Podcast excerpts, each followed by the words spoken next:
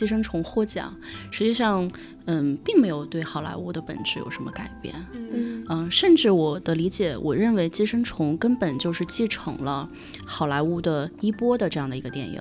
呃，它不是一个所谓的外国电影。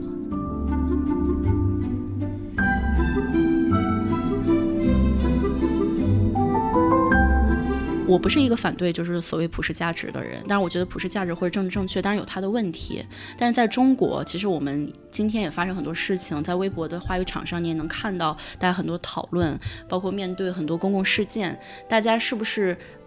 政治正确过多还是缺乏？这个我觉得是可以讨论的。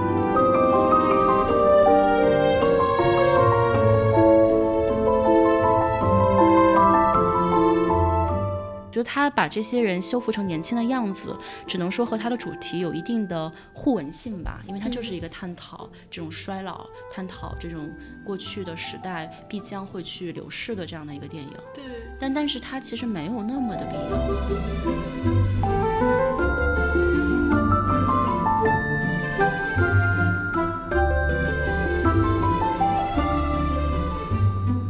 听众朋友们，大家好，欢迎收听信息的剩余价值，我是张之琪，我是傅视野。今天 除了我跟视野之外，我们又请来了我们的电影常驻嘉宾于雅琴。对，大家好，我发表的言论只代表我个人的意见，和这个节目无关。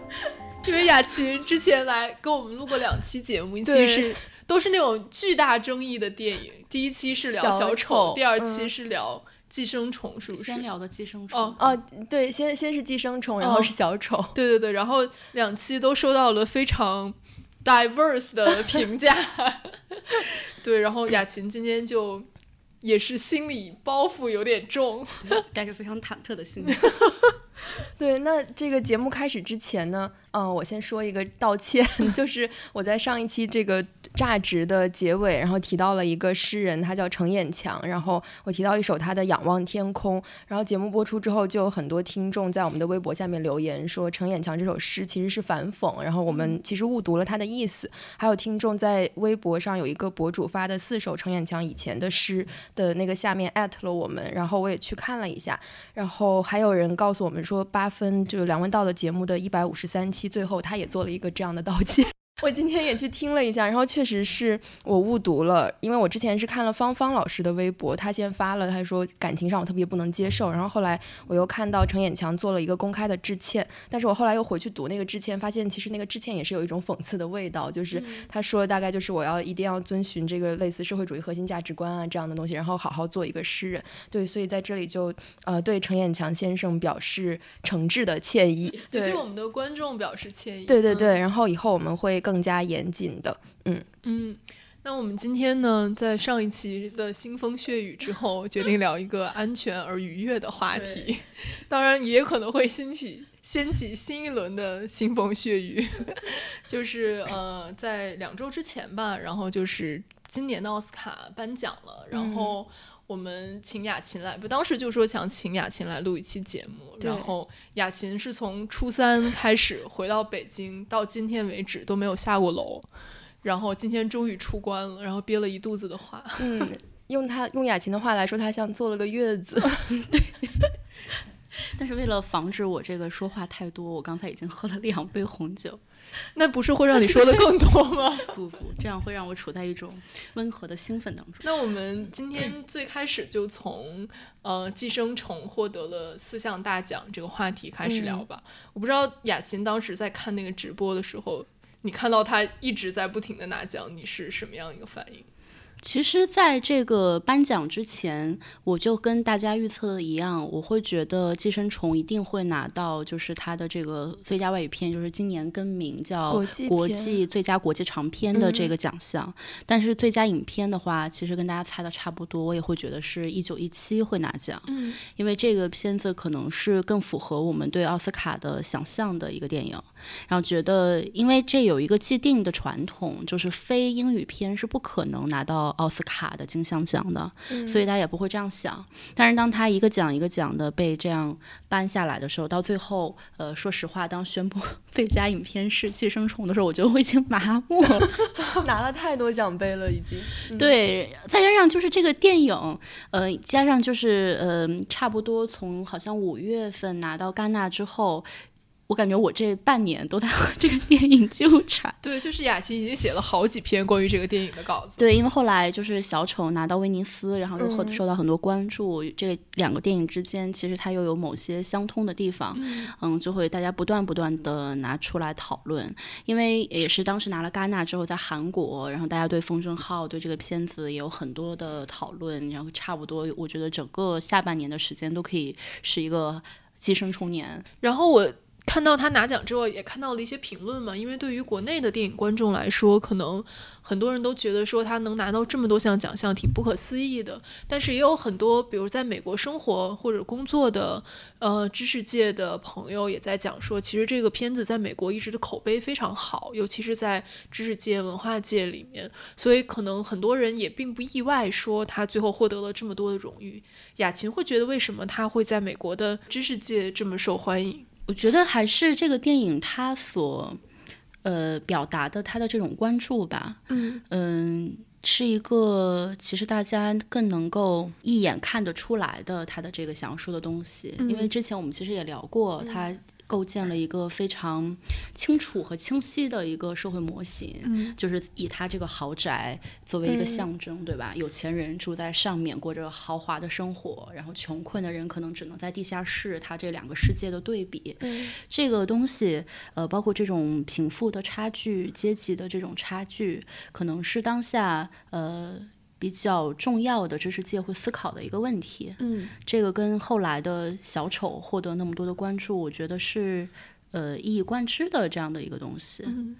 再加上它是一个韩国电影。今年其实，当然现在说有点马后炮了。实际上，呃，在去年不是今年，就是二零一九年的四月份的时候，奥斯卡不是就宣布说他们要把这个最佳外语片这个奖项改名为最佳国际什么电影？嗯嗯，他就是有一个说法，就说认为“外国”这个词在今天的这种电影文化和语境里面已经不适合了。其实反呃，如果你现在去看那个新闻的话，你就会觉得它有很多的深意，就包括美国电影它的这种国际化。因为过去我们就会批评说奥斯卡其实是一个越来越无聊的奖项，嗯然后它也会呃非常的能够代表的就是美国最中庸的那种呃品味，然后他奖励的也是那种最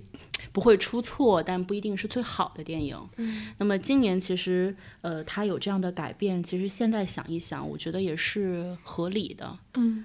嗯对，然后我还有一个问题，就是在他得奖之后，也有很多评论认为说，其实这个电影贡献了一种东亚式的阶级问题的奇观吧，就可能。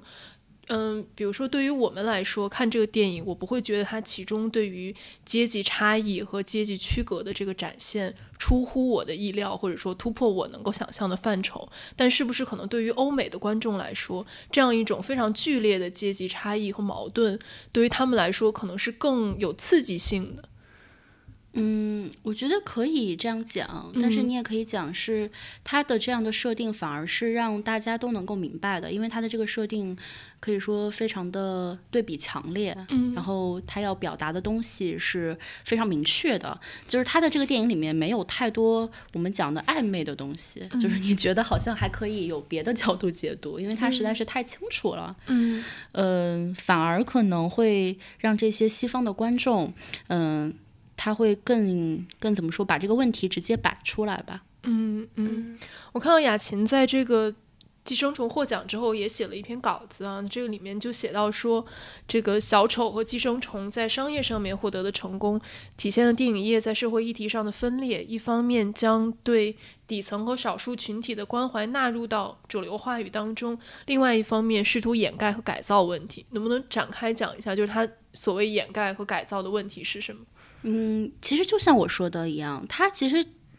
谈的这个问题，就是你放在任何国家、任何文化里面，都是呃，我们不能说你这个问题是呃不存在的，或者你这个问题没有价值，因为就是这个阶级的对立也好，贫富的差距也好，这个是今天来讲，即使可能在呃。相对做得好的、最好的社会，比如说北欧或者一些地方，也不可能说完全的弥合的东西。嗯，呃，这个就是大家一看就是哦，你说的对，就是有这样的事情，然后你也戳到了呃观众的痛点。可是事实上，你仔细想一下，正是因为它缺乏那种暧昧的东西，缺乏可以讨论的空间，所以你会觉得呃这种电影它能够给带给我们真正的思考，并不是很多。甚至，其实就以寄生虫来说，它并没有呃真正的展现，就是这家呃。底层就相对底层的这个家庭里面，他们真实的生活是什么样的？我们只是知道一些概念，就是父亲可能创业失败了，然后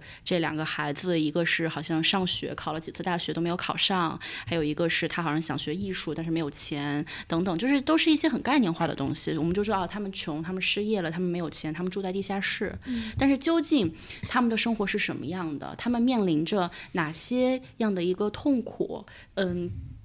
我觉得都是很概念化的，嗯嗯，对。然后这个电影其实不仅仅是，呃，获得了这个学院奖的认可，其实也是在票房上全球都获得了很大的成功。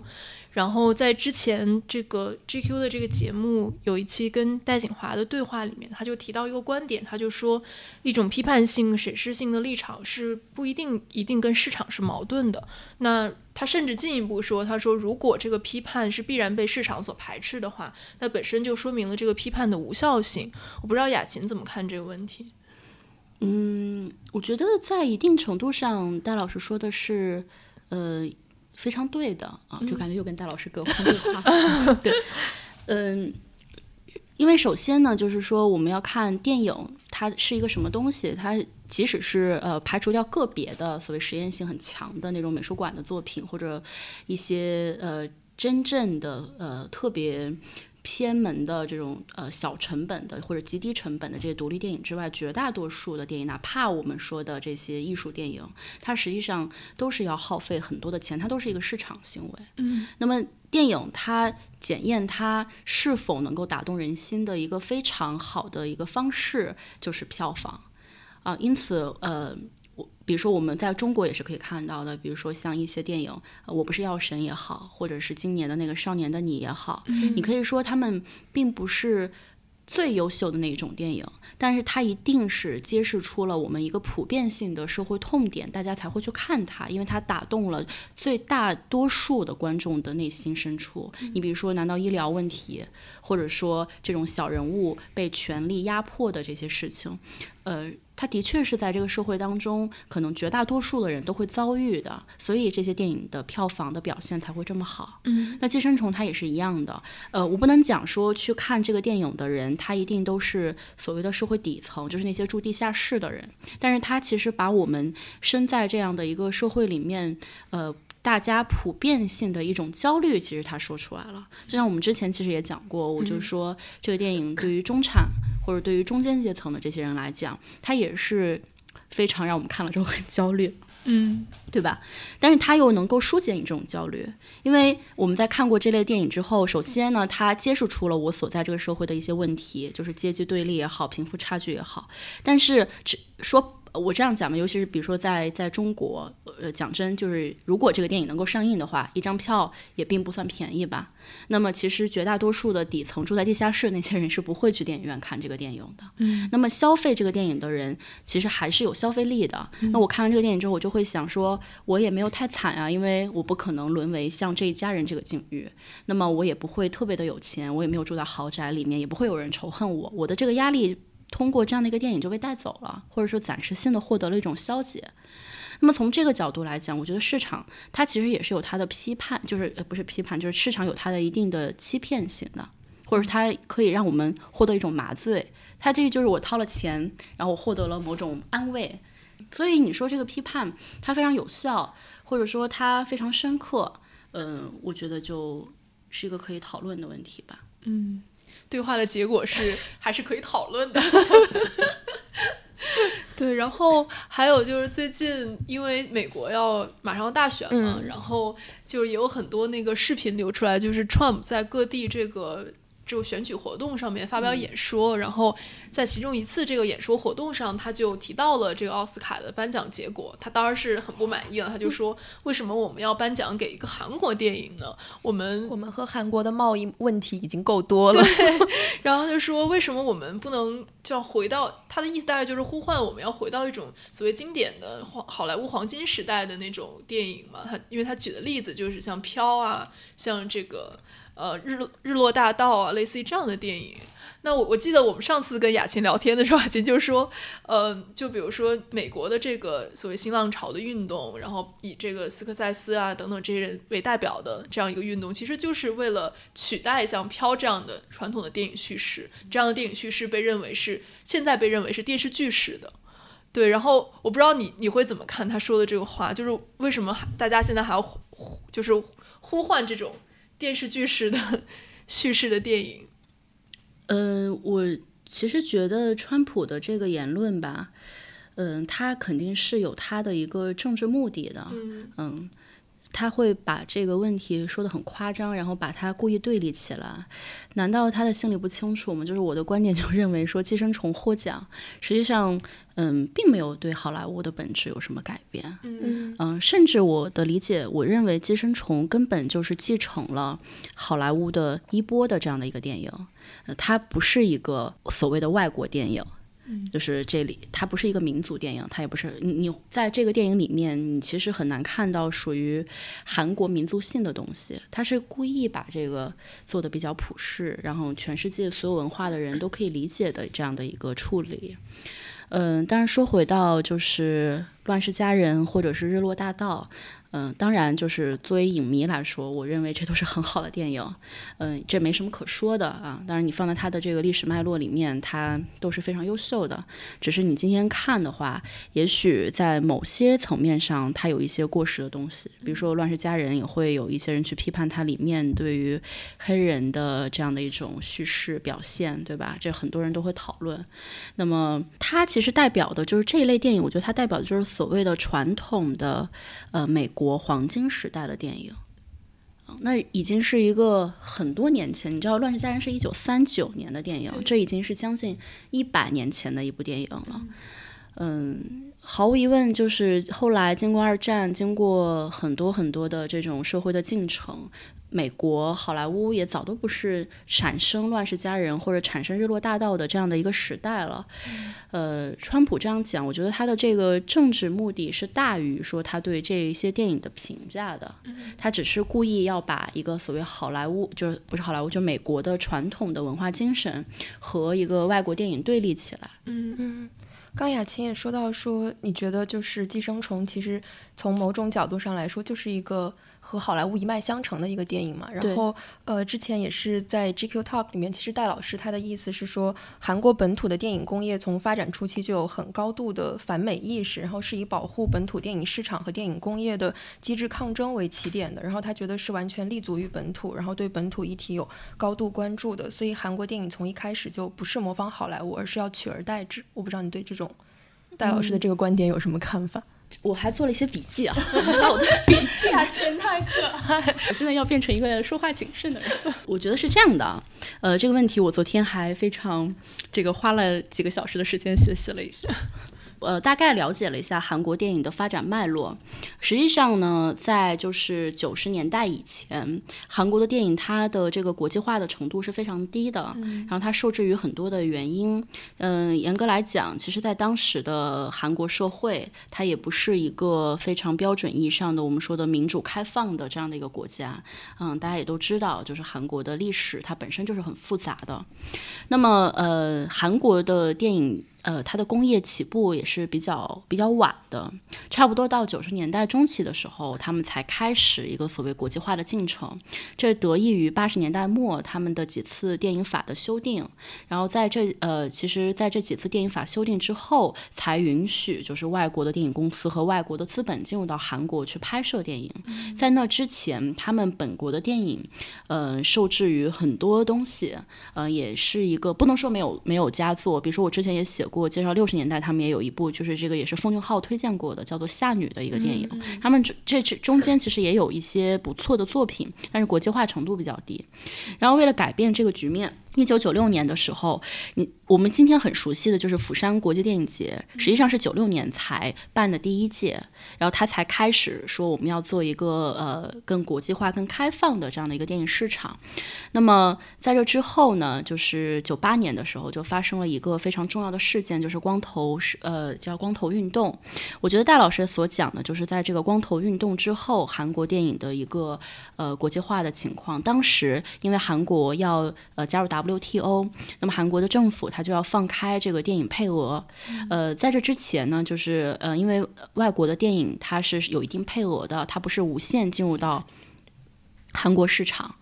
嗯，但是在呃，在这个九八年当时要加入 WTO 的时候呢，嗯，韩国的这个政府就是说我们要开放这个市场，要更多的好莱坞电影进来，然后要给他们更多的份额，那么就。呃，一些韩国的电影人，他们就觉得这样对于本国的电影冲击实在太大了，因为他们的电影工业很薄弱，一旦这个时候跟好莱坞的电影去硬碰硬的话，肯定会就是给本国的电影发展造成一个非常大的冲击。所以他们差不多从九八年的下半年嘛，就一直到九九年的呃夏天到六月份的时候，呃，差不多有长达大半年的时间就发生了一个光头运动。当时以这个包括像这个李沧东，嗯，像金基德等人，他们都参与了这个运动。就很多导演、电影人，他们就因为韩国人好搞这个，就剃成光头，然后搞游行，然后抗议。嗯，后来这个事情就不了了之了，就是政府呃没有给到就是好莱坞电影那么多的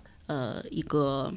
所谓份额吧，就是等于说给韩国电影还是在本土造成了一个呃比较好的一个地方保护主义，实际上就是给了他们一个发展的机会。那么这有一个非常有意思的事情，就是在九九年的时候，呃还是九八年，反正就那个期间，那个《泰坦尼克号》要在韩国不是上映嘛？那个是当年全球的票房冠军，它无论在世界各地放都是票房冠军，但是在韩国却意外的。败给了韩国的一部电影叫《生死蝶变》，张东健演的这个电影，呃，可以说是在韩国电影史当中占有一个非常重要的位置。它是比较早的，就是一部韩国向好莱坞去学习的一个韩国式的大片。嗯。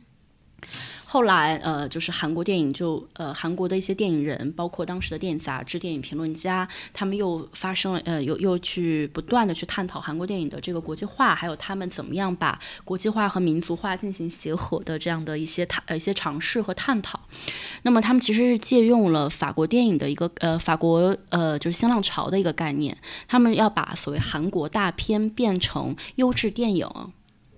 呃，其实就是把好莱坞的那种传统大片的基础上，他做了一个概念上的改造。所谓优质电影，其实就可以理解为是作者、导演加上类型片或者一些商业元素，就是今天我们所熟悉的这些韩国导演他们主要生产的这种产品。就奉俊昊其实就是其中的一个代表。那么很有意思，就是光头运动的时候，其实奉俊昊也参与了，但他当时呃只是一个非常年轻的导演，只有正在拍他的第一部作品。嗯，但是我相信这个事情对他的影响是很大的。但是呢，就是像奉俊昊或者呃朴赞玉，他俩很典型的就是后来越走越远，越来越国际化。他跟呃他们两个人都在好莱坞拍过真正意义上的好莱坞电影，嗯，英文片，对英文片。然后奉俊昊的那个《雪国列车》，还有朴赞玉有一个叫《斯托克》的一个电影，他们都是跟好莱坞的一线明星来合作，然后来拍摄就是这种好莱坞的故事。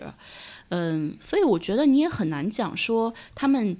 有那么强的去抵抗，就是美国的这样的一个意识，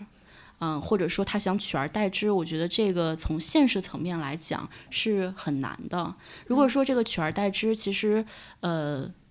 应该是说在韩国本土的电影市场。就像中国电影其实也在走这样一条路，我们向这个好莱坞去学习它的技术，去学习它的讲故事的方式，然后但是讲的实际上是一个改造过的一个呃有民族化的这样的一个呃一个故事吧。啊，其实我觉得，呃，大同小异。你从这两年的成果来看，中国电影也一定程也一绝对是在不是一定程度，绝对是在就是中国电影票房的表现上面超过了美国电影。你去拉一个片单，看中国电影票房的前十名，好莱坞电影可能最多只能占到两三位了。嗯，以前可能几乎都是是。韩国电影，嗯，只是比我们走得更早，嗯，他更早的走了这一步。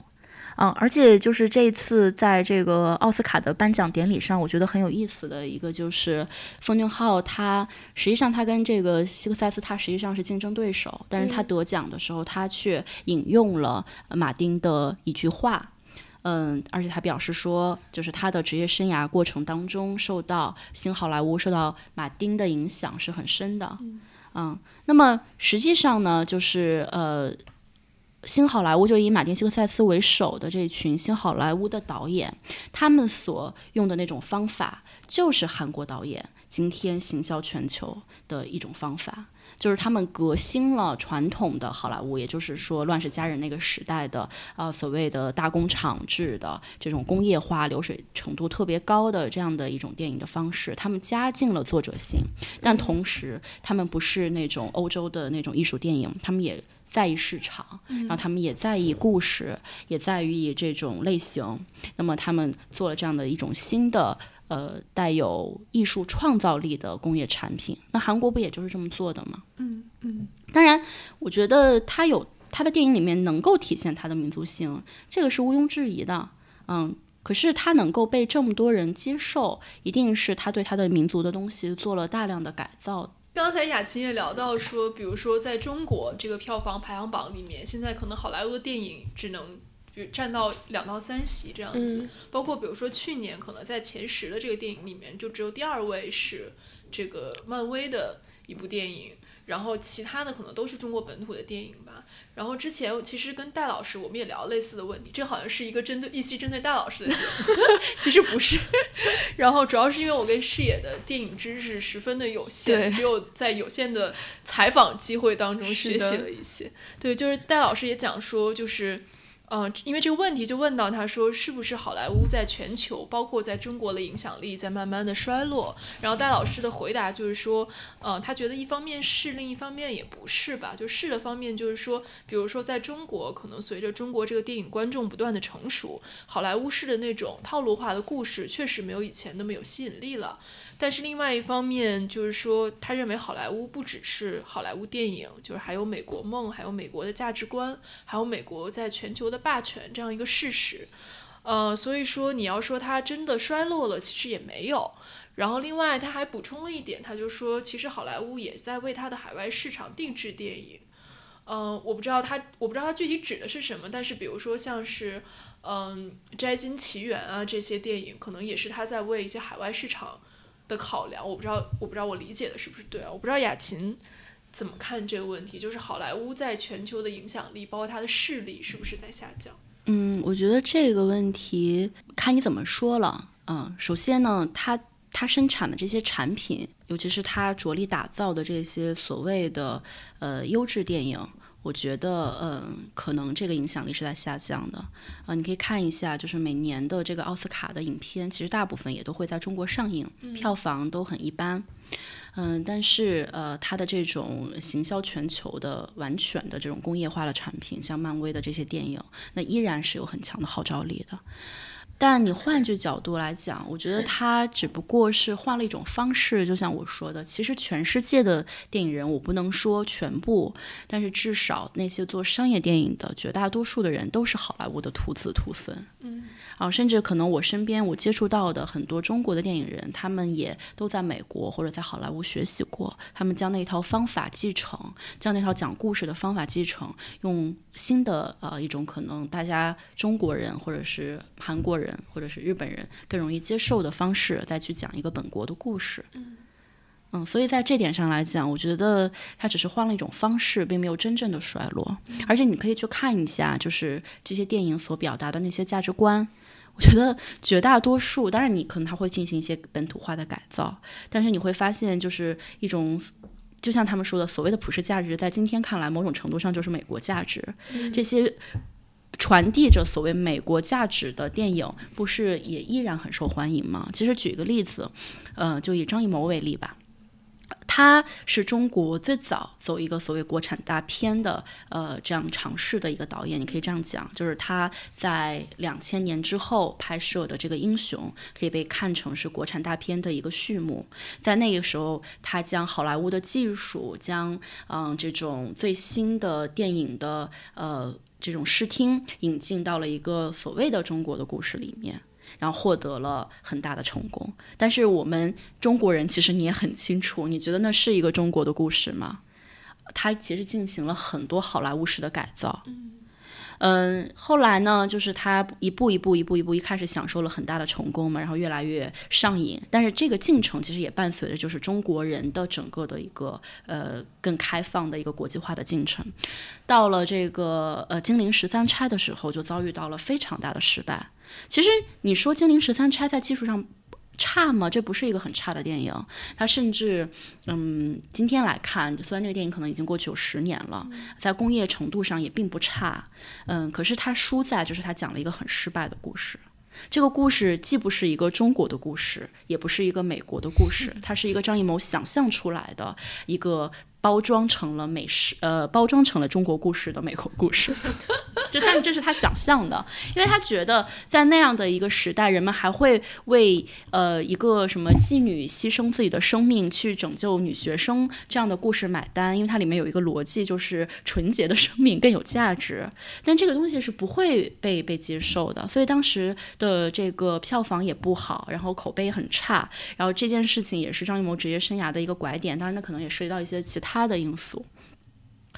呃，所以，嗯，从这个角度来讲的话，嗯，我并不特，我我不是一个反对就是所谓普世价值的人，但是我觉得普世价值或者政治正确，当然有它的问题。但是在中国，其实我们今天也发生很多事情，在微博的话语场上，你也能看到大家很多讨论，包括面对很多公共事件，大家是不是政治正确过多还是缺乏？这个我觉得是可以讨论的。呃，反而就是在中国的这些电影当中，你可以看到，呃，那些比较符合好莱坞式的叙事的电影，其实是更受欢迎的。嗯，所以他们说那个我不是药神吗？它很像一个韩国电影，你也可以说它很像一个改造过的美国电影。嗯嗯，对。那今年其实这个奥斯卡除了《寄生虫》获了很多项奖项之外，其实还有一个。比较受到讨论的点就是说，有很多女性创作者的作品本身入围了，但是没有太多的女性提名者。然后这个问题也是，呃，被很多比如说颁奖嘉宾拿到这个奥斯卡的舞台上面来讨论的。那从前两年我们都一直在讨论说 Oscar so white，然后到今年我们讨论说奥斯卡可能太缺乏女性的提名者了。其实这么多年一直在校正这样一个所谓的。老白男的这样一个选择的标准吧，我不知道雅琴怎么看这个问题，就是因为这么多年，呃，关于国内吧，关于奥斯卡的讨论，其实很多都集中在这一点上，就是关于政治正确，关于说，呃，所谓一种是不是我们要引入一种类似于配额制式的这样的一种颁奖的方式，呃，里面一定要有，比如说黑人提名者，一定要有少数族裔的提名者，一定要有女性的提名者。呃，那这个和所谓的艺术标准是不是相冲突的？嗯，我觉得，嗯，某种程度上来讲吧，就是如果你是一个喜欢艺术电影的这样的一个资深影迷，其实不会太把奥斯卡的结果，呃，当成一个奖励艺术标准的东西来看。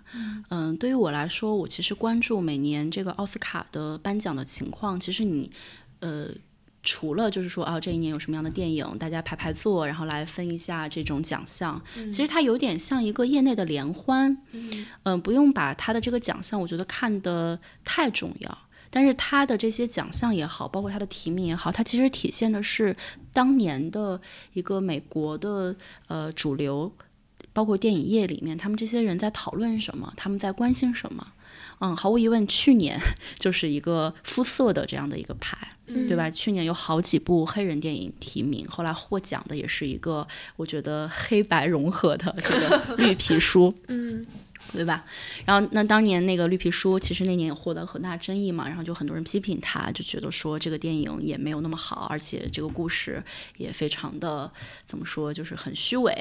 啊。那今年他颁给了这个《寄生虫》，那么彰显了他的一种所谓国际化的关呃关怀，或者他的一个想象更加国际化的这种改革的这么一个意图吧。因为大家可能批评所谓的奥斯卡的这种老白男的口味，无非就是说他。太美国了，嗯，也太无聊了。他需要有一些新鲜的东西。我看综艺上面就是有一个华裔的影评人，他也有说到，实际上不是呃奥斯卡在奖励寄生虫，而是他需要寄生虫来为他呃的这种改造，呃，就是可能会或者为他增添一些所谓新鲜的东西。如果今今年这部电影呃这个最佳影片给了一九一七。这是一部还不错的电影，他获奥斯卡最佳影片，我觉得也没有任何问题。可是，可是这是不是太无聊了？就太理所应当了。对，然后刚刚雅琴也提到这个问题，就是说，呃，其实现在奥斯卡的关注度也是逐年在下降嘛，包括收视率，包括今年也有很多人提到说他的明星阵容都大不如前了，然后也有很多人找出那种。它相对比较黄金的时期，那种很盛大的那种明星的阵容，跟今年的这个几乎只有提名者参与的这样一个明星阵容相对比啊，包括呃，你当然也有一部分原因是因为整个电视的行业在衰落嘛，它的转播啊这些肯定都是受到影响的。那会不会这个东西在慢慢的过时？就好像我们今天在讲说奥运会这种，呃，完全依托于电视媒介的这种形式，就是在慢慢的失去吸引力了。这个我我是相信的，嗯。嗯，我觉得它越来越就是今天就是越来越去中心化了，在文化里面，可能过去我们嗯看电影，实际上呃看这种盛世，是因为它是一个绝对的中心，嗯。嗯，虽然我刚才就是我们讲，我刚才觉得说好莱坞的影响力并没有真正的衰退，但是它事实上，如果你仅看所谓你把它。用一个原教旨的这样的一个定义去定义的话，那它一定是在去中心化的。因为我今天我喜欢电影，我未必要看你奥斯卡。你每年提名出来的那几部影片，如果放在呃全球的这样的一个优质电影里面，也不见得就是拔得头筹的。啊，我完全可以不关注你。而且好莱坞的这种巨星，他过去是最盛产巨星的，好像今天看起来就是也没有那么的熠熠生辉了，因为我们有太多其他的偶像可以去追，不一定要追这种电影明星了，对吧？就是甚至我说个不好听的，可能对于中国的很多人来说，易烊千玺的出现都要比汤姆。克鲁斯出现要来的惊喜，嗯，这个是没办法的事情啊。它甚至可以说是代表着电影工业的整体的衰落。这种衰落在于其他的娱乐业迅速的赶上，有太多新鲜有趣的东西了。就是看电影可能都变成了一个非常呃经典时代的一个娱乐项目了。嗯嗯，它它的确是没有以前那么的呃让人感到兴奋了。甚至是你你觉不觉得就是今年的红毯？的那些礼服都很丑，都很无聊。我我今天看，我那天还看了一个什么 Go Go Boy，就是一个时尚博主他做的盘点，然后就是说今年的大家穿的都不好看，但是那个 After Party 大家穿的又就是又还蛮好看的，就是但是红毯上面大家穿的就是一般般这样。对，就说明呃，怎么讲呢？就是资本已经没有那么在眷顾奥斯卡了。嗯，就是他都借不到好看的衣服了，是这个意思。就是这些明星觉得我没有必要为这样一件事情刻意的去打扮。嗯，因为刚才最开始的时候，雅琴也提到说，这个今年奥斯卡还有一个很重要的变化吧，就是说最佳外语片这个奖项它改名字了，改成了最佳国际电影。那呃，我记得在就是奉俊昊他拿到这个金球奖的最佳外语片奖的时候，他那个获奖感言的时候，他就说，呃。如果大家可以忍受一行字幕啊矮矮的字幕的话，你可以欣赏到更多很好看的电影。其实这个也是在对，是其实是在对美国本土的观众喊话吧，因为如果。我们在有在美国看电影的经验的话，就会知道说，其实美国的电影院里面是没有字幕的。就是知知琪可以分享一下你在美国电影院看毕赣的《路边野餐》的 感受。对对对，其实我我在美国电影院里看过挺多电影的，但是就如果是英文片的话，基本没有字幕还是能够看得下来的。然后，但是我唯一一次在美国特别。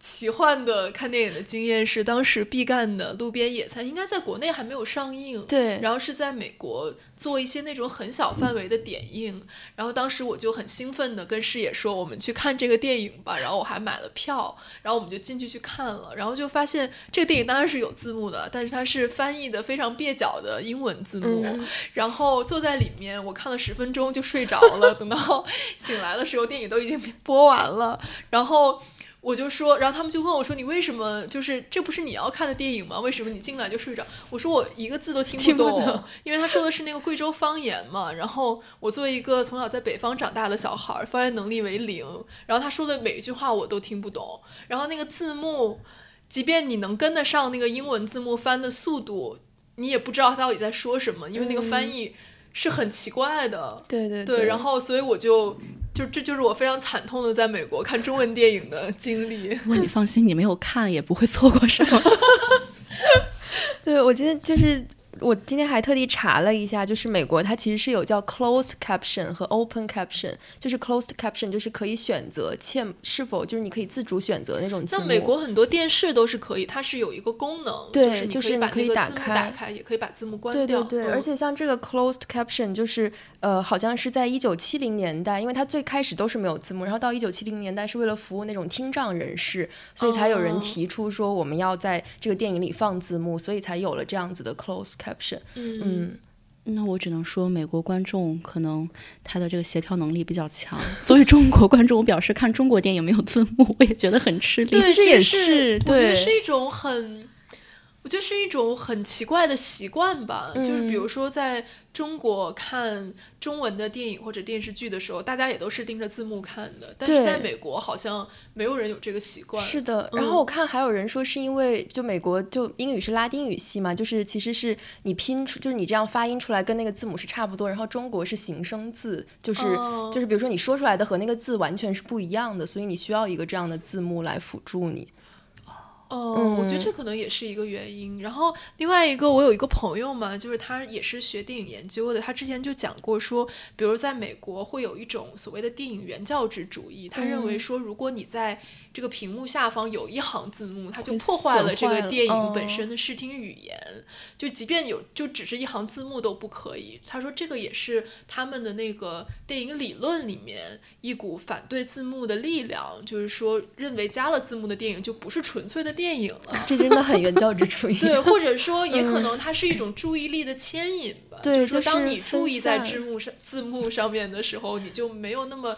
你就你就不太会注意到其他的东西，这样对对对，其实也是会分散一部分精力嘛。对，我觉得会有，倒是会有这个问题。但是我就今天早上就在想这个问题，那我们那个弹幕文化就是完全就是把你的精力全部都分散掉了呀，对吧？但是我我是看不了弹幕，我不知道。我也不太，就是如果我也不看，对，就是我要真的认真的看一个画面或者什么时候，我是不能看弹幕，除非说我就是边刷手机边看，然后就可以让它开着，然后这样不停的画。嗯，雅琴觉得呢？这种。所谓的电影原教旨主义，嗯，其实在我看来，嗯，我在这个立场上可能是一个中间派吧。嗯，呃，比如说，我既不会认同说，好像电影就必须要在大荧幕上看，不在大荧幕上看的就不配叫电影。但同时，可能我也没有说能够前卫到接受开着弹幕啊或者倍速来看电影。嗯，啊，我觉得这个就在我看来就有点太太过了。但但我觉得这可能跟时代有关啊，这比如说我那个时代就是一个小屏时代，我们就是在电视、呃，在手机、在 M P 四、在 iPad 上面去看电影的时代，啊，但是。呃，可能在之前的比较就是资深的电影人，他们就是一个从小有在电影院里面成长的这个经验。那这个在我的世界里是没有的，因为我成长的呃这个时代里面，其实差不多有十几年的时间，中国的电影院是非常非常萧条的。是，你想去看电影也没有什么太多的选择，然后那个电影院也很破。这个呃电影的整个繁荣，其实也不过就是最近十几年的事情。对，嗯。所以我可能会比较能够接受，而且那个时候的中国一代影迷都是看 DVD、看 VCD 被教育出来的。你想想看，那是一个什么样的清晰度？但但我觉得人是有这样的一个脑补的天性的。就在我的回忆里面，其实我当年看的很多电影都是可能很差的画质或者很小的屏幕啊，甚至我们小的时候的那种方块电视，大家还记得吗？就是非液晶的那种电视。但是在我的回忆里，那些电影都是很清晰的，就是我只能回忆起我看到那些美好的东西。至于它是一个什么介质，其实没有那么的重要啊。当然，我不是说就是我们就应该这么看电影。嗯，看我现在变得非常有求生欲，每一句都要补一句回来。现在的就是可能比我们更小的一代人，他就是一个网络观影的一个环境，他习惯了一边看一边跟人分享，或者是他习惯了倍速。我虽然不能理解 为什么有人要倍速，嗯，但是后来我看了追了几个国产的剧，就是大概看了一下之后，我其实有点 理解。但是电影我还是觉得倍速是不可接受的。嗯，而且我觉得中国人喜欢看字幕，也是就是跟字幕组这个文化也有很大的关系。就是我们最早怎么去看这种外国传过来的美剧啊，什么这些东西，其实可能从零零年开始，字幕组就开始流行，然后一直是我们生活中非常重要的一个部分。呃，对啊，在这之前，其实更多人是看译制片。嗯，我不知道你们还能译制片有字电影吗？幕吗？呃，也也有也有也有的，也有没哦有的。嗯，哦，我不知道你们还能看得了译制片吗？反正我是看不了了。但是你想，我小的时候看那些，比如说我第一次看《乱世佳人》这个电影的时候，他就是说的中国话呀。对我我一个叫记得也是郝思嘉，一个叫白瑞德。但是我在回忆这个故事的时候，其实我不是特别记得，就是他们说的那个中国话了。就当时我我记得我最开始看的那些香港电影也都是配音的嘛，就是哦是配成普通话的。然后在我长大了之后，我再回去看那个粤语版本，我反而觉觉得它有点奇怪奇怪。对，就有的吧，比如说周星驰的电影，嗯一定要看就是那个国配版的。对那个，而且那个配音演员就是一个人，对吧？对，就配一直都是他对配对对，叫什么来着？石斑鱼哦，石斑鱼，对对对，嗯对，我觉得这个确实是，但我觉得这里面可能更深层的原因是有一种语言霸语言霸权吧。嗯，就是说，比如说，对于美国的观众来说，可能英语的影片就足够提供他很多的这个阅片的量了。然后，那对于中国的，尤其是像我们这个年纪的电影观众来说，我小时候可能看的甚至百分之九十五、百分之九十九以上的电影，都是比如说通过 DVD 或者是在网上下载的这样的电影，外国的电影。那如果没有字幕，我其实是没有办法看这些电影的。嗯那可能现在就比我们小十岁左右的中国人，可能也许他才能在成长过程中看到很多的国产片吧。对，对，我觉得这个肯定是一个很重要的原因。那对于还有就是更深层次讲，我觉得有文化心理上的呃这种不一样吧。嗯对我们天然的觉得就是呃看这种外国的电影。嗯，是很是更高级的，嗯嗯，还是有一个更更时文化髦的对霸权上的排序。会会，我记得小的时候，那时候去淘碟的年代，或者看 DVD，我父母就会说别看那些国产片，因为大部分都不好看。对，但是我觉得这对我们这个年纪的人来说，确实是个事实，就没有太多可以看的。我小时候可能看的大部分是香港电影以及美国电影，那可能，呃，这些都是需要看字幕的电影。嗯，所以说，像我们就是从小被训练的，是可以来阅读字幕的。对，对于美国观众来说，他们可能没有这样的体验。对，嗯嗯我今天早上还看了一篇文章，他讲的就刚志奇讲的是可能说美国和美国之外的人，然后我今天早上看了一篇，他是讲比如说美国本土的这一些呃纪录片或者说真人秀，然后他在什么时候会加字幕呢？就是在一些比如说醉汉，然后移民者，然后外来的少数族裔者说话的时候，他才会加上字幕。就是当他说不标准的英对，语就是他的背后的这个假设，就是说我们是有一个 standardized English，然后如在这个标准之外的所有的英语都是需要被注解的，被加上注解，否则人们就听不懂。嗯嗯，我觉得这还挺有趣的。我觉得它本质上其实都是一种语言霸对权吧。对，然后可能在美国本土就是一种所谓美国普通话和美国方，言其实跟中国也也一样或者方言和普通对，话。或者是一个多移民的国家，嗯，它不同的族裔说的英语和是所谓标准的英语之间的这样一种这这个权利关系，那可能说到嗯这个的话，我突然想到，就是我不知道你们注意到今年那个颁奖典礼上，就寄生虫那个团队他们有一个翻译，对，后来那个呃翻译不是还特别火吗？我，记得有一个因为她长得还挺漂亮就是专门有一篇文章采访他嘛。对，其实他那个东西就很有意思，就是你嗯。可以看到韩国人他的对于语言的这个呃，他值得玩味的东西。嗯呃，而且就是一开始的时候，就是到最后那一场，因为实际上最佳影片就奥斯卡它是颁给制片人的嘛，然后整嗯个团队都上去，对然后呢，嗯、有一个女的，就是叫李美静，她就上台，就是她实际上是用英语来发言的。嗯然后之前他们发言，就是之前比如说封振浩，还有另外的一个女制片人，他们讲话是讲几句英语之后韩语，然后翻译嘛。那个李美静，其实我觉得这个人就很有意思。呃，我还专门看了一个文章，就介绍他。实际上，他是呃在韩国娱乐圈非常有名的一个人，因为他其实就是三星家族的一个呃成员，就是他的爷爷就是今天的这个三星集团的总裁的呃父亲，就等于说这个总裁是他叔叔。然后这个李美静，她实际上是梦工厂现在最大的股东。那么斯皮尔伯格其实也是梦工厂的股东，他们其实是这样一种关系。然后李美静也是将这个寄生虫呃大力带到美国，然后进行推广，然后花了很多钱，然后让寄生虫在美国做公关，他才可以就是走到今天这么远的。所以其实这也回答了刚才的问题，就是寄生虫到底是算不算是一个彻头彻尾的韩国电影？我觉得这并不是一个。某种程度上不能够把它单纯的理解为是韩国电影的一个胜利，嗯。它实际上是有很多的呃所谓的美国化的这种运作在里面的。对，嗯。我记得我当时也在看直播，然后对他的发言印象还挺深，挺深的。就是他英语，他讲的很好，他的英语、嗯因为他就是哈佛对他是在就是在哈佛读过书的。嗯。嗯，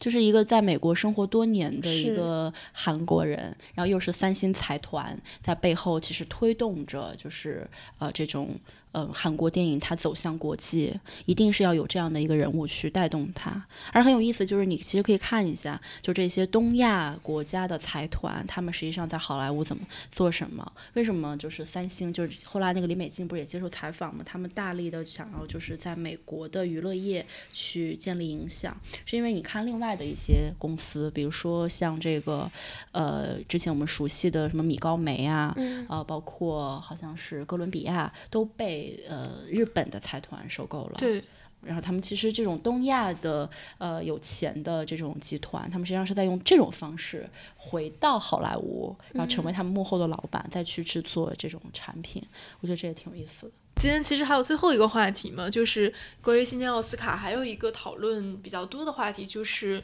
呃，网飞，嗯嗯、就是今年其实是颗粒无收嘛，没有获得任何一个奖项。然后，呃，我不知道雅琴怎么看，因为去年的罗马其实还是获得了一些奖项的。嗯，我觉得就是怎么说呢？就是实际上好莱坞的这种传统的公司，包括就是像嗯一些欧洲的电影业院线，他们抵制网飞的这个新闻，其实已经炒了好几年的时间了。嗯嗯，之前好像就是去年罗马就是很风光，然后斯皮尔伯格还放出话来说要改变规则，限制王菲，意思就是说好像要对制定一些规则，让他的这些电影不可能获得太多的提名。但事实上也没有这么做了，因为今年，呃，王菲在提名阶段是大赢家，她获得了最多的提名。但最终没有得奖，嗯，可能有的人会解读为说这是哦呃好莱坞针对王菲，但我觉得也不尽然如此吧，可能还是跟今年整个的大的呃这种方向有关，因为今年整个可能它要走一个国际化的路线，那么王菲今年推出的几部电影，恰恰又都是非常本土的，比如说《爱尔兰人》，还有《婚姻故事》，都是一个。地地道道的美国故事，而去年的那部《罗马》可不是哦，它是一个很国际化的故事。嗯，我觉得主要还是因为这个因素吧。对，我们也不如也聊一下爱尔兰人吧，因为我们三个都看了嘛。嗯嗯，雅琴怎么觉得？我觉得《爱尔兰人》是一个很好的电影，嗯，但是呃也很无聊。我当然我说的这个我又必须要补充了，我必须这个这个无聊指的是它没有什么太多的新意，嗯它是一个我们想象当中，呃，这个希克塞斯他应该拍出来的电影。然后他那些能够牵动我们情感的部分，是因为它能够呃引发我们的共情。当你看到就是荧幕上的老一代的教父，看到这些经典的人物他们的老去，你会有一种特殊的情感在里面。嗯，是也觉得对，就是看的心有戚戚焉的感觉，就是而且我记得我当时看的时候就跟知琪说，就好像这真的是一部探讨老年的电影，尤其是最后那一个镜头，然后停在那儿就是那个罗伯特·德尼罗。对，然后就是那个那个门扮演着那个镜头，然后就看得很很想让人掉眼泪。对，嗯他是一个，也许就是川普所说的，嗯，日落大道那样的一个电影。虽然，嗯，斯呃，这个希克塞斯他革新了。呃，传统的好莱坞，但他毕竟是从传统的好莱坞那里继承到了很多叙事的这样的本领。那么，《爱尔兰人》其实就是一个非常优质的叙事电影，也就是希克塞斯之前在《纽约时报》写的那篇文章里面的他心目中的一个好电影应该是什么样的。但是这样的一个呃观念，可能在今天来看，无论从什么角度去考察，都是一个比较老套的观念了。嗯，它可以有太多的产品可以去替代它啊，虽然。里面的演员我也非常的喜欢，但是我又想问，你除了骗，就是网费给了你两亿美元，然后给他们去修复成年轻的样子，但是实际上也没有那么年轻，这个意义是什么？嗯，它就是一个怀旧的电影。嗯，不觉得吗？我觉得他把这些人修复成年轻的样子，只能说和他的主题有一定的互文性吧，因为它就是一个探讨这种衰老、探讨这种过去的时代必将会去流逝的这样的一个电影。对。但但是它其实没有那么的必要，就有点像那个今年另外一个提名的片子《好莱坞往事》。嗯。它也是唤起我们的怀旧的情绪，就是一种自我指涉，对好莱坞的自我指涉。但你说它的这个，呃，对于。不喜欢电影或者没有那么了解电影史的人来说，它有多大的意义呢？我觉得，如果你对电影史缺乏了解，你只是一个普通观众的话，你看这两部电影都会，尤其是看那个《好莱坞往事》，会缺少很多乐趣。嗯嗯，对，我也觉得《爱尔兰人》确实他有很动人的部分，而且，呃，我觉得动人的部分主要集中在结尾的部分吧，就是他们真的是以他们真实的年龄在出演这个人物的那一部分，其实还是蛮动人的。但我觉得就是确实像雅琴说的，他的套路没有变。就是如果你看《爱尔兰人》或者你看《好家伙》，你会发现它只是一个投资更大，然后制作更精良的一个好家伙而已。然后它的内核，包括它整个叙事的方式，都是几乎完全一样的。然后，嗯，但我觉得我看的时候还，我觉得我还挺喜欢这部电影的吧。我觉得它可能。探讨的，我觉得是一个更偏向于哲学的命题，但是我觉得这个哲学命题也是它不受欢迎的一个原因。就比如说像《寄生虫》，它是一个非常社会学化的电影，然后奉俊昊本人当然也是社会学专业的，然后他整个构建的那个社会模型其实是。嗯，就你能看出来，他是一个社会学专业的人做出来的电影。那可能像《爱尔兰人》这样的电影，它更多讨论的是人本身，然后人作为一种哲学存在，它的一些东西。我觉得这个，我觉得也是它没有那么受欢迎，或者说没有那么刺激人的一个点吧。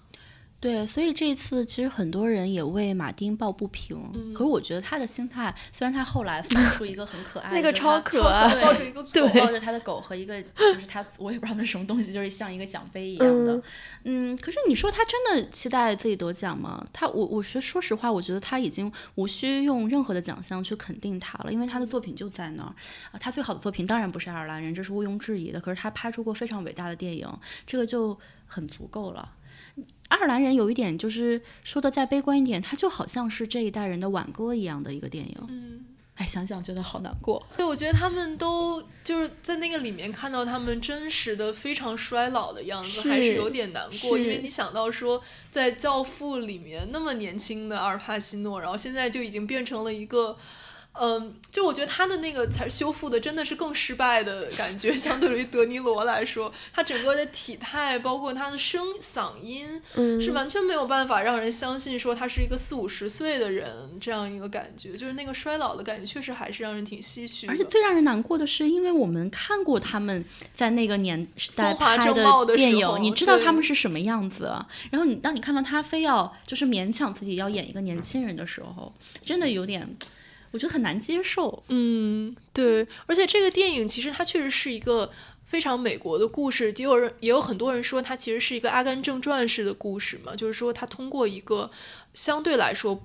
的小人物吧，当然它完全不是不是一个彻底的小人物，是一个相对来说的小人物的一生，把一些美国历史上重大的事件串起来了，对，然后当时我看的时候，我我会有点感觉到这是一个虚构故事嘛，因为它。仿佛他的人生经历也太多了一点，他能够穿起的这种大的历史事件太多了一点，但其实也不是嘛，因为他的原著是一个类似于像纪实文学这样的一个东西，嗯，我觉得会看的时候，还是会觉得说它是一个非常非常美国内核的，然后可以说是涵盖了大概半个多世纪的美国历史的这样一个故事。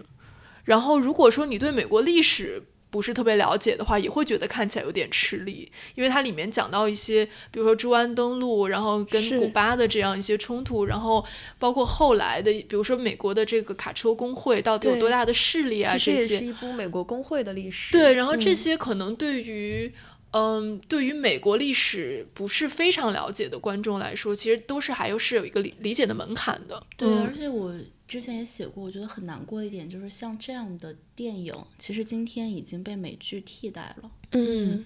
比如说，呃，之前马丁不是也监制过那个什么《大西洋城》？嗯，《大西洋帝国》哦，对，《大西洋帝国》就是一个这样更恢宏的，然后好几季，然后可以有更多的篇幅对去讲就是美国的历史。而且，因为它这种电视剧，它主要是给那个电视台拍的，嗯，其实它就是针对美国的观众的，也这个更精准嘛。对，而且我觉得你看过那个原著之后，你就会发现说，如果它的篇幅拉到一个，比方说八到十集的电视剧，它说不定会更好看一点。是的，因为它有很多那个采访里面的细节，包括他一些童年啊、青少年的经历，其实你看了之后，你会更能理解这个人他整个的成长的过程。然后这个些这些是因为电影的篇幅所限，所以没有能够呈现出来的部分。如果他有，比如说十个小时的这样一个篇幅，说不定它是会会是一个更好的作品。对，就是很尴尬。其实他在电影里也算很长的，就大概是三个半小时。对。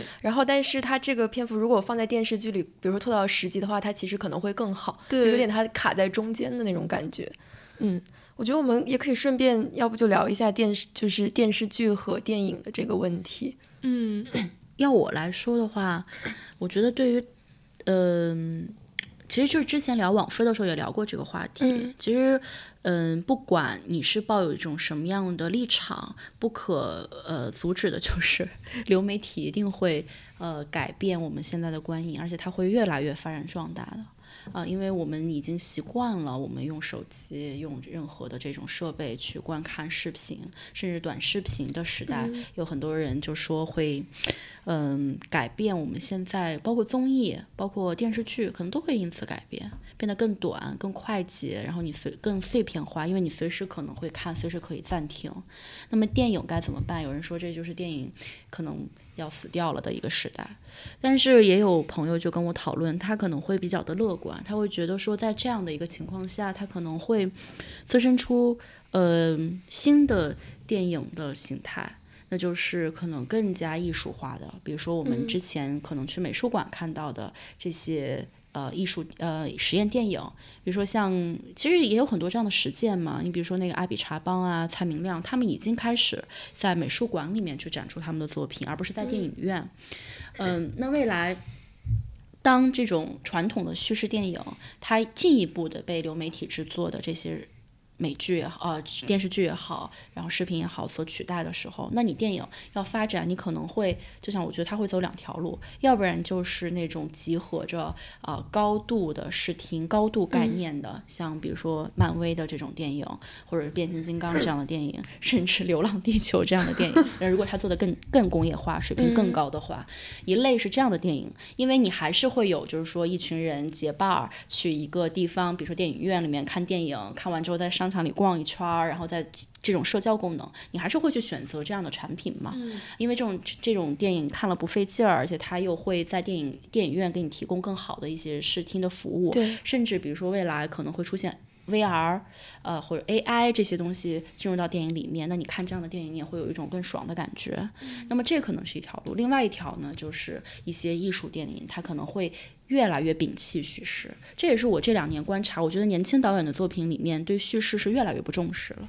因为他会发现，他讲一个传统的一个事情，比如说我们过去学编剧这样的一个传统叙事电影，它是很容易被电视剧替代的。因为你现在看，比如说很多电视剧，包括我们我看的那个呃年轻的教宗、新教宗，甚至说像那个特别火的叫什么来着？什么游戏？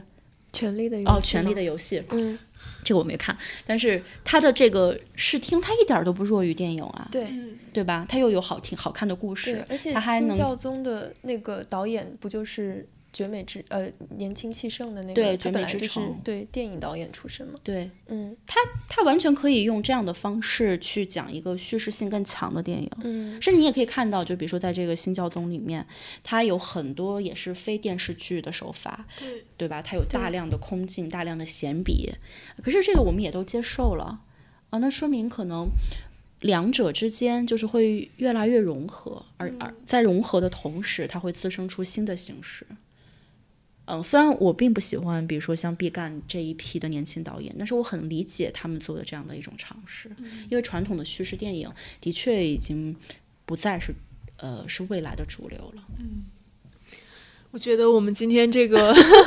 电影小课电影小课堂 差不多就可以结束了。我们今天跟雅琴探讨了这一届奥斯卡其实比较多人讨论的一些话题吧。嗯、雅琴今天仿佛装上了一个自我纠正和 对对对，如果防御的一个插件。如果哪里说的不对，也不代表这个节目的立场。对，因为我们之前其实我们也很理解大家，因为聊电影这样的话题，大家都觉得可以讨论，然后都觉得说，呃，每个人有不同的偏好，有不同的看待电影的标准。我觉得这个其实都没有什么关系的。嗯，希望大家表达的时候客气一点哦。对，就是客气一点，就理性的讨论我们是可以接受的，就但不要一上来就用一些像我们上一期讨论过的，比如说战争式的用语啊什么的，然后来评价我们的节目，包括我们的嘉宾。对，嗯然后呃，我们这周五的榨汁还是会跟雅琪一嗯起聊，然后我们打算推荐一下宅在家里我们都看了哪些电影和电视剧。嗯那好好，今天的剩余价值就到这里了，拜拜。拜拜。拜拜。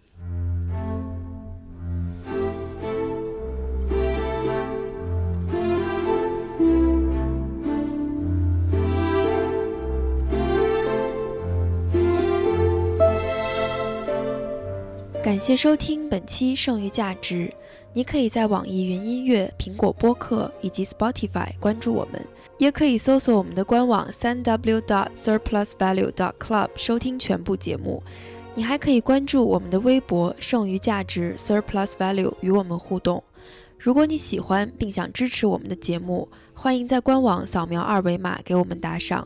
也欢迎大家在苹果播客给我们五星好评。